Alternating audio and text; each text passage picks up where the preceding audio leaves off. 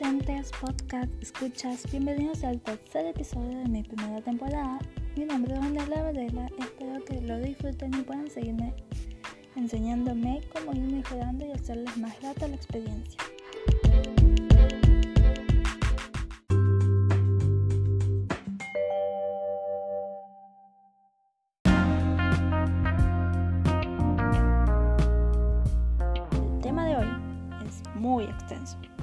El sonido en el cine. Si bien el cine se lo asocia a todo lo visual, lo que vemos, no fue hasta la década de 1920 cuando se empezó a incluir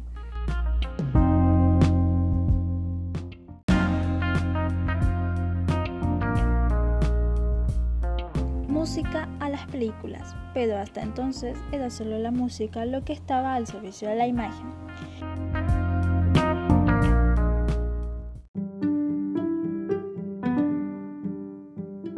Instrumentistas iban al teatro e iban improvisando musicalmente en base a lo que se veía en la pantalla, enfatizándola, subrayándola y demás, como el medio principal para contar la historia.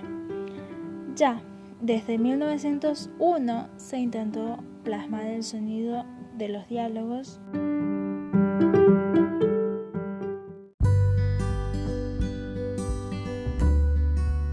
los intertítulos por la película británica Scrooge. En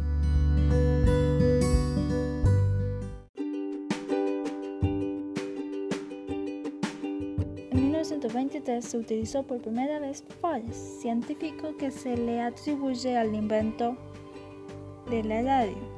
Inventa el fonofilm, que luego se perfeccionaría bajo el paraguas de la Fox.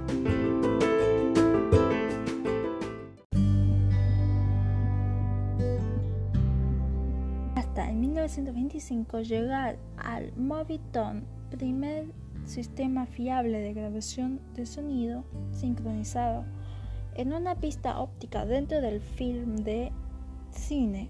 La película Amanecer de Friedrich Wilhelm Murnau en 1927 fue la primera película en utilizarla, incluyendo en su banda sonora ambientes y murmullos.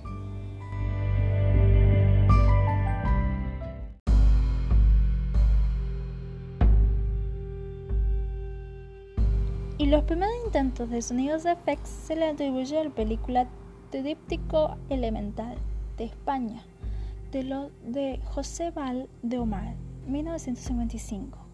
Fue un innovador en el cine español, inventor de algunos de los sistemas sonoros que aplicamos habitualmente en la actualidad. El sonido diafónico, que, a diferencia del estéreo, permitía poner un sonido detrás del espectador.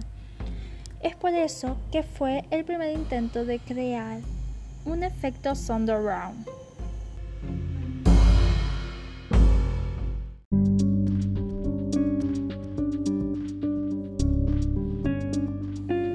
de Omar nos sumerge en un mar de sonidos naturales alterados con técnicas que aún hoy sorprenden para enfatizar ese efecto de alucinación que se quería transmitir.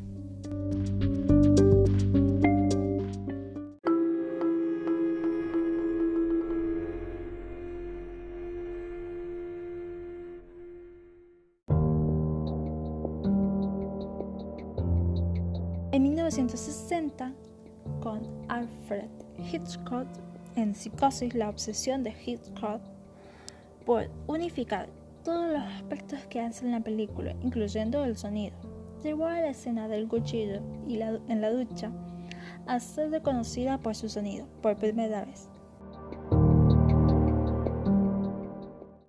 1968, 2001, Odisea en el espacio de Stanley Kubrick es el ejemplo de cómo debe ser usado el principio básico del sonido. Sí, el silencio. Desde entonces mostraron que el silencio también sirve para crear tensión. En 1977, Star Wars de George Lucas clásico que tiene que ver más con el género fantástico en el que una orquesta representó sonidos del espacio.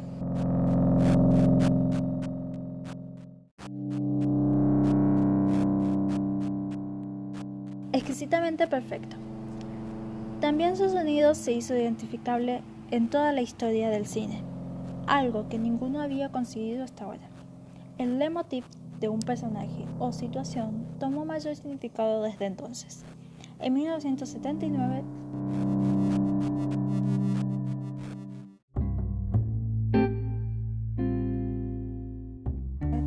Tarkovsky en Stalker, donde usa el sonido para recrear atmósferas subyacentes que retratan la zona. En 1998, Steven Spielberg en Salvar al soldado Ryan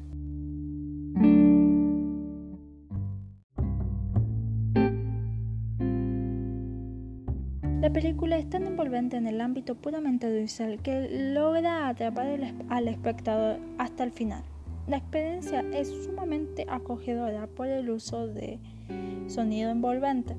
Spielberg sabe dosificar la atención. A veces es necesario focalizar en la acción.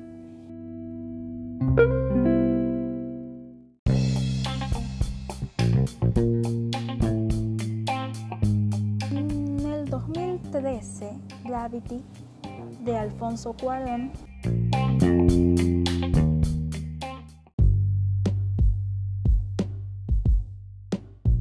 En cuanto a plano sonoro se trata, podría decirse que es una actualización de Odisea 2001, ya que escuchamos los diálogos y cómo escuchan los personajes desde dentro de sus trajes espaciales, con un punto de vista subjetivo por el limitado alcance auditivo de los protagonistas.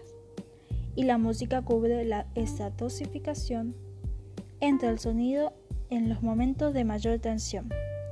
2015, en El hijo de Seúl de Laszlo Nemes, en este film la cámara no se separa del protagonismo.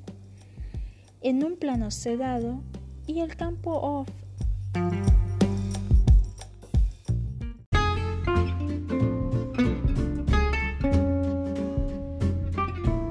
es el que te llena y completa todo el infierno que sugiere que vivió.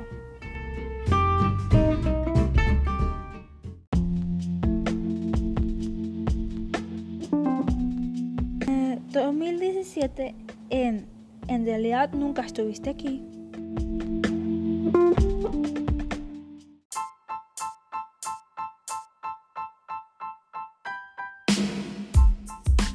Lynn Ramsey, donde se apoya en la música abstracta onírica que refleja la personalidad labiríntica del protagonista.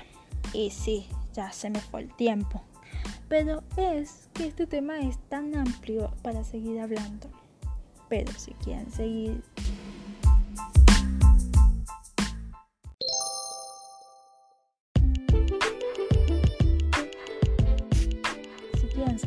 sobre el tema, dejen en los comentarios y con gusto los